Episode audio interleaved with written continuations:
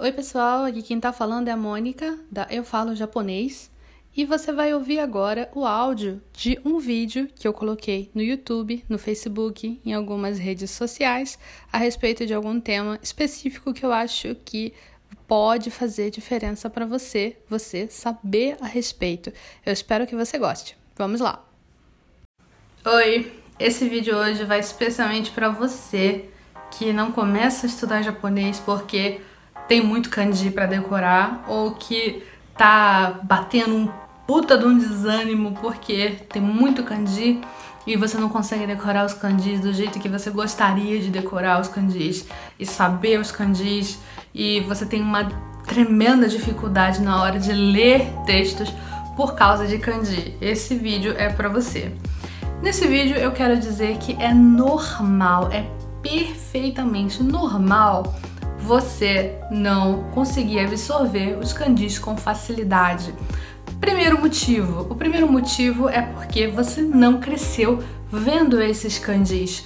Se você for olhar estatísticas de pessoas que, grupos que estudam japonês, por nacionalidade, você vai ver que os coreanos e os chineses têm uma facilidade muito maior de aprender kanji do que nós que estamos aqui no Brasil, do que os americanos que estão lá nos Estados Unidos.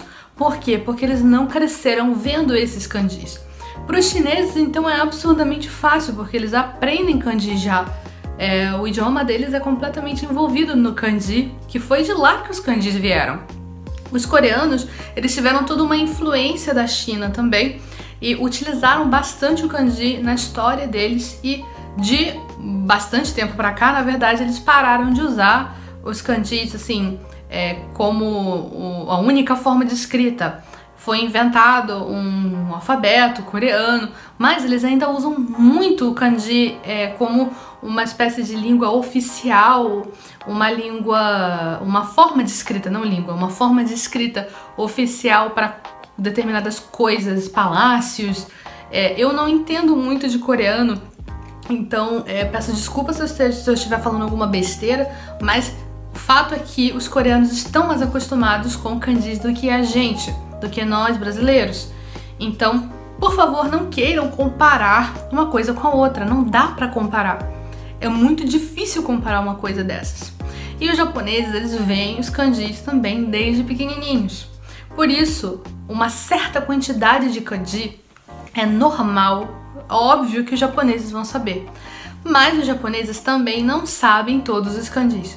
Os japoneses não sabem todos os kanjis. Então, por que você que está aprendendo japonês tá se matando, cheio de nervoso aí, porque não consegue decorar, não consegue aprender todos os 6 mil kanjis do Java 4. Não tem necessidade disso. É, nesse primeiro ponto que o contato, o contato desde pequeno com esse conceito dos kanjis faz uma diferença no cérebro, não é o único. Também tem o convívio diário atual com os kanjis. Qual é a diferença? Bom, quando você não está acostumado, não está acostumada a ver um determinado grupo de candis, você não vai saber esse determinado grupo de candis. Por quê? Porque o seu cérebro não vai guardar essa informação, porque não tem necessidade de você saber essa informação. Simplesmente não tem porquê. Então, para que, que seu cérebro vai guardar? Você não usa. Você não usa. Então, não tem porquê o seu cérebro guardar essa informação. É, os japoneses sabem os kanjis que são necessários para o dia a dia deles, para a vida deles. Então, dependendo do tipo de japonês, vai saber mais kanji, vai saber menos kanji. Isso é normal, porque se a pessoa não usa, como é que ela vai lembrar? Como é que ela vai saber? Da mesma forma que a gente sabe certas palavras estando num ramo ou não. Se é uma pessoa, um engenheiro, a pessoa vai saber certas palavras que eu, que sou professora, tradutora, não vou saber, a menos que eu estude sobre o assunto.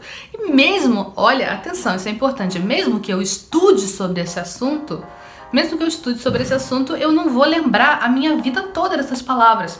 Eu só vou lembrar até o momento que eu precisar usá-las. Depois que eu esquecer, assim, quer dizer que eu parar de usar, eu vou esquecer totalmente essas palavras, porque elas não vão ser mais necessárias. É basicamente isso.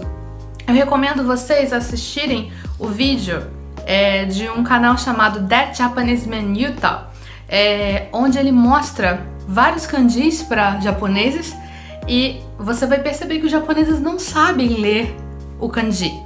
Eles não sabem a leitura do kanji, porque eles não usam aquele kanji. E é um kanji normal, que está na língua japonesa. Está em textos, está na internet. E é, alguns deles até se envergonham na hora. Ah, eu não sei. Ah, eu sabia. Ah, eu achei que eu sabia. Porque, na verdade, né, gente, é uma coisa que eles também gostariam de saber, gostariam muito de ter esse conhecimento todo, mas não, não é possível e nem é necessário. Não é necessário você saber tudo. É necessário você saber o que é importante para você. Então, se você quer saber uma certa quantidade de candis para fazer uma prova, estuda bastante, encara essa prova, tem vários métodos para você absorver candi. Mas se você está esquecendo depois, não fica assim com estresse por estar esquecendo os candis. Claro que o ideal é a gente lembrar, já que a gente perdeu tempo estudando, mas dá uma relaxada e pensa que você não está precisando usar isso agora.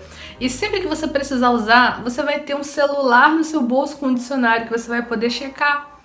Se for para fazer uma prova, você vai estudar para fazer essa prova.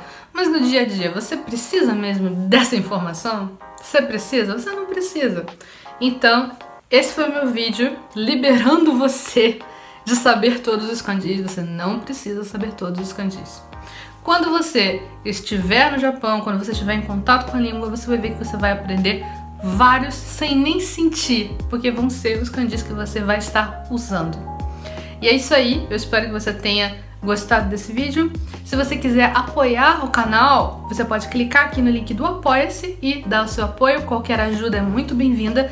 E se você tem vontade de estudar japonês, Vem para o Clube Nihongo Kakume, as inscrições estão abertas e tem muita aula esperando por você. Tem aula de kanji, sim, tem aula de kanji, tem aula de escrita, de leitura, de explicação, de capacidade auditiva, de compreensão auditiva, listening, né, o chokai e muito mais. Então, se você tem vontade de estudar, vem aqui com a gente estudar no Clube Nihongo Kakume e eu espero vocês no nosso próximo vídeo aqui.